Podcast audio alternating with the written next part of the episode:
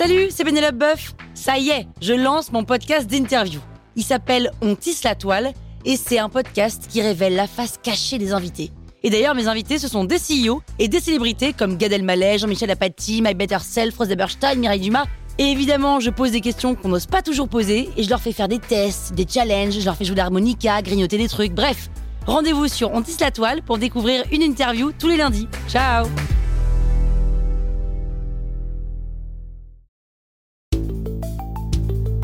Vous êtes entrepreneur Vous voulez donner une trajectoire optimale à votre startup C'est parti, on attaque le 25e élément. Dans cet épisode, on se pose la question de l'expérience utilisateur. Alors pourquoi cette question? Parce qu'aujourd'hui, l'expérience utilisateur, c'est absolument fondamental. On peut construire le meilleur produit du monde, si l'utilisateur n'a pas une expérience d'usage parfaite, vous irez nulle part. Alors c'est quoi l'expérience utilisateur?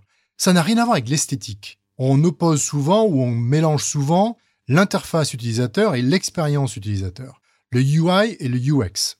Alors, on peut avoir une très bonne expérience utilisateur sans forcément avoir un produit bien designé. Vous pouvez tous penser à des sites d'e-commerce assez gros qui sont assez moches et pour lesquels l'expérience utilisateur est absolument parfaite. Donc le design et le parcours utilisateur, c'est pas la même chose. Alors bien évidemment, l'esthétique peut contribuer à une meilleure expérience utilisateur. L'expérience utilisateur, c'est donc la façon dont un utilisateur va interagir avec votre produit. Dans le mot interagir, il faut lire trois choses. Comment il va ressentir la chose, la facilité d'utilisation et l'efficacité.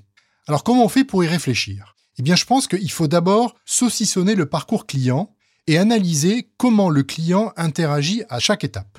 Alors il y a des, choses qui ont été écrites, mais il y a communément admis un parcours assez classique qui reprend les étapes suivantes.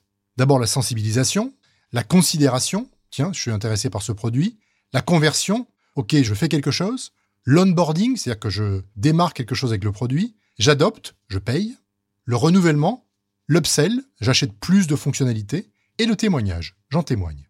Ça, ce sont des étapes. Alors, ce que l'on veut, c'est qu'on sait, c'est que ce prospect va passer dans toutes ces étapes.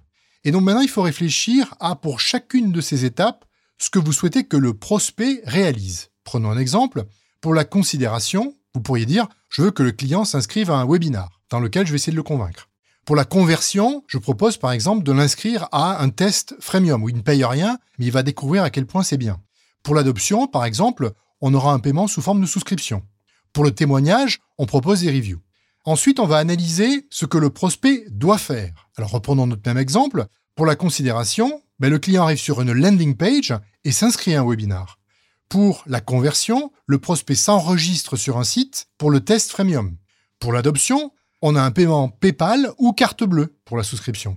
Et pour le témoignage, on a un système automatique dans le produit qui propose d'écrire des reviews et de les partager. Donc il faut écrire tout ça. Et une fois qu'on a fait ça, on regarde ce qui se passe. Alors ce que on peut constater généralement, c'est qu'il y a beaucoup d'endroits où on est assez performant, mais il y a toujours un ou deux endroits où on l'est pas du tout. Et donc le conseil que je vous donne, c'est de vous concentrer sur les points qui sont un peu des points de friction et essayer de voir dans ces étapes sensibles qu'est-ce que vous pourriez faire pour améliorer l'expérience utilisateur. On a là devant nous un système itératif, on va chaque fois essayer d'améliorer chacune de ces étapes afin de pouvoir à terme eh bien, permettre à l'utilisateur d'avoir l'expérience la plus parfaite possible.